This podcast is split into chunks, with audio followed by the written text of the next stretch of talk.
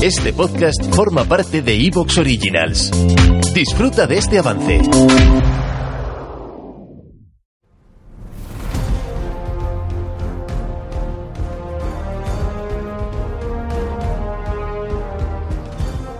Grandes batallas, guerras, episodios históricos poco conocidos, grandes personajes, biografías y mucho más en La Biblioteca de la Historia con Gerión de Contestania.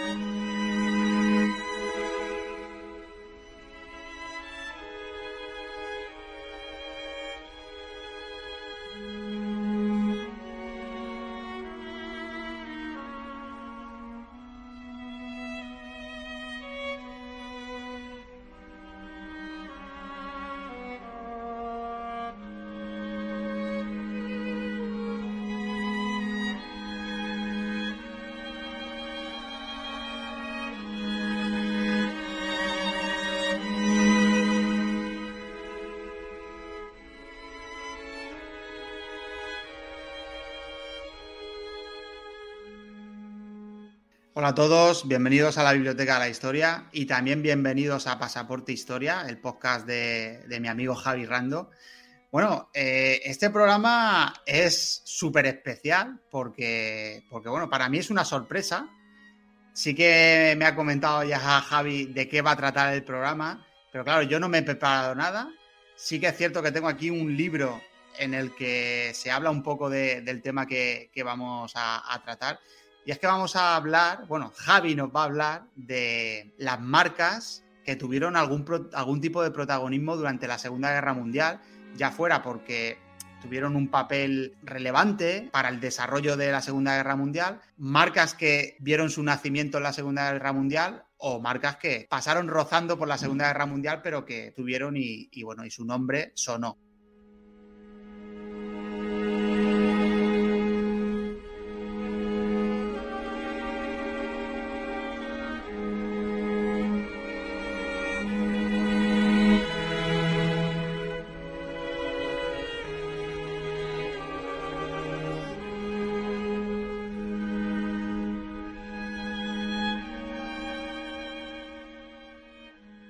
Para hablar de ello tenemos a Javi Rando. Javi, bienvenido.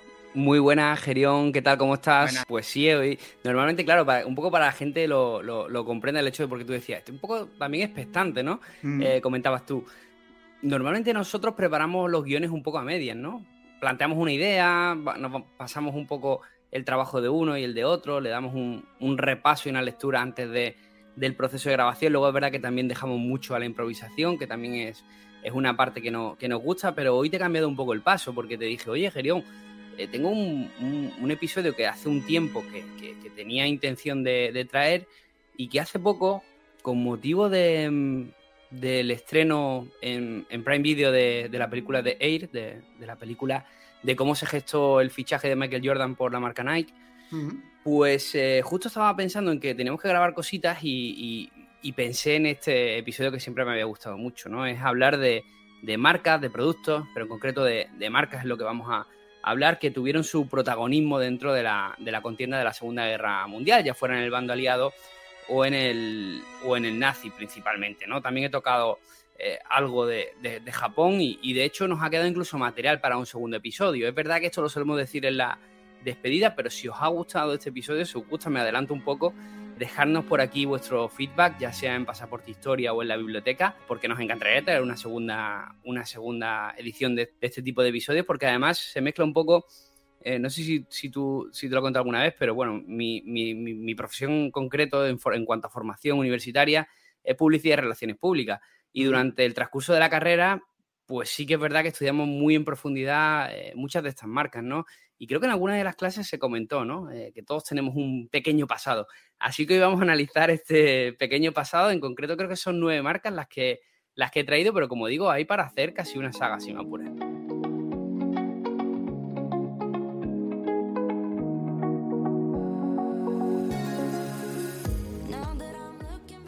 Pero antes de realizar ese viaje con el amigo Javi Rando a tiempos de la Segunda Guerra Mundial, permíteme que te recomiende la forma más inteligente de viajar en España en alta velocidad, que no es otra forma que hacerlo con Wigo.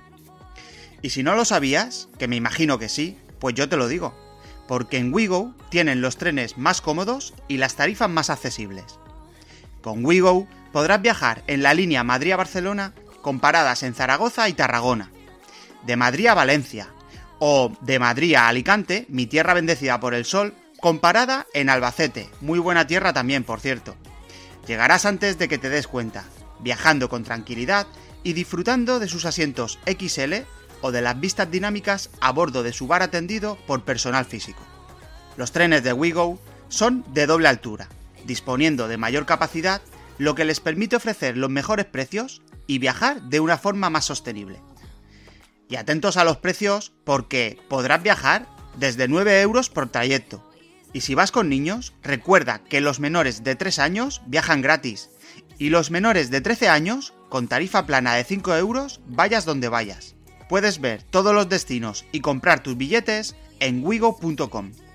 Y ahora sí, después de estos cómodos y económicos viajes por España, nos vamos en nuestro viaje histórico a la Segunda Guerra Mundial.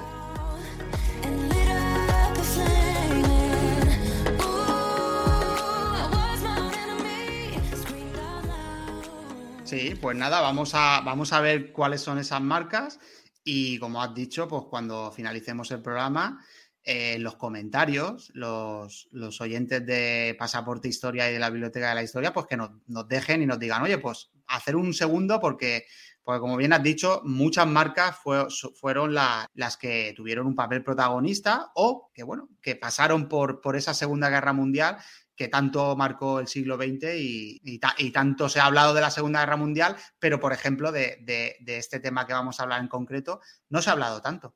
Eso es el shock. Eh, viendo esta película, que por cierto la recomiendo, es muy buena, la película de, de Air, eh, tenía a mi mujer al lado y me decía, yo no sabía que Nike no era, no siempre fue la primera marca deportiva del mundo.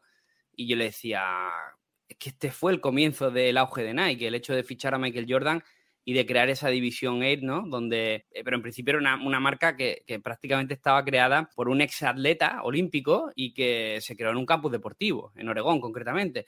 Y decía, y tampoco sabía que Adidas era alemana. Y yo, hmm", y ahí fue cuando empecé a pensar, aquí hay, hay tela que cortar. Así que si quieres empezamos por la primera de ellas, las he dividido incluso por, por bloques de consumo. En este caso empezamos por, por alimentación, si te parece bien, y empezamos por, por la Coca-Cola que, tiene, que tiene también su, eh, su parte importante dentro de la Segunda Guerra Mundial, en concreto con un subproducto, que lo veremos ahora. Coca-Cola, como todos sabemos, nace de un medicamento, bueno, creado por John Pemberton en 1886. En concreto, la idea era un líquido, que, un mejunje que ayudara eh, para ese dolor de, de, cabeza y estaba creado con hojas de coca y extracto de, de nuez de cola. Sí, tenía, tenía coca, tenía coca. Eh, la, la Coca-Cola, de ahí su nombre, que de hecho no hubo una propuesta de, de intentar, eh, de intentar eh, bueno, pues esquivar ese nombre, pero bueno, realmente por branding eh, nunca se llegó a hacer, ¿no? Porque el nombre estaba perfectamente consolidado, el de Coca-Cola. De todas formas, no triunfó como medicamento, sí que, no, que lo haría de forma casual como bebida refrescante. Lo hizo en concreto en la ciudad de su fundador, en Atlanta. Y pocos años después, una, mujer con, con, una buena cabeza para esto del marketing, como Asa Candler, compró la patente. En concreto fueron 2.300 dólares, Gerión, lo que pagaron por, por Coca-Cola, ¿no? En concreto por su fórmula ultra secreta, ¿no? De la que hablaremos ahora. Eh, Asa Candler vio la oportunidad de convertir esta bebida en algo de consumo mayoritario y de hecho lo nacionalizó haciendo que pasara la barrera de Atlanta y se consumiera por todo Estados Unidos. Luego llegó la Primera Guerra Mundial y ahí se convirtió en una vida refrescante que utilizaron incluso los soldados. Podéis eh, googlear y encontrar, bueno, pues ese tipo de imágenes y en la Primera Guerra Mundial ya había un, auge. A partir de ahí lo que hizo fue en 1923 se internacionaliza bajo un nuevo nombre. ¿Te está gustando lo que escuchas? Este podcast forma parte de Evox Originals y puedes escucharlo completo y gratis desde la aplicación de Evox. Instálala desde tu store y suscríbete a él para no perderte ningún episodio.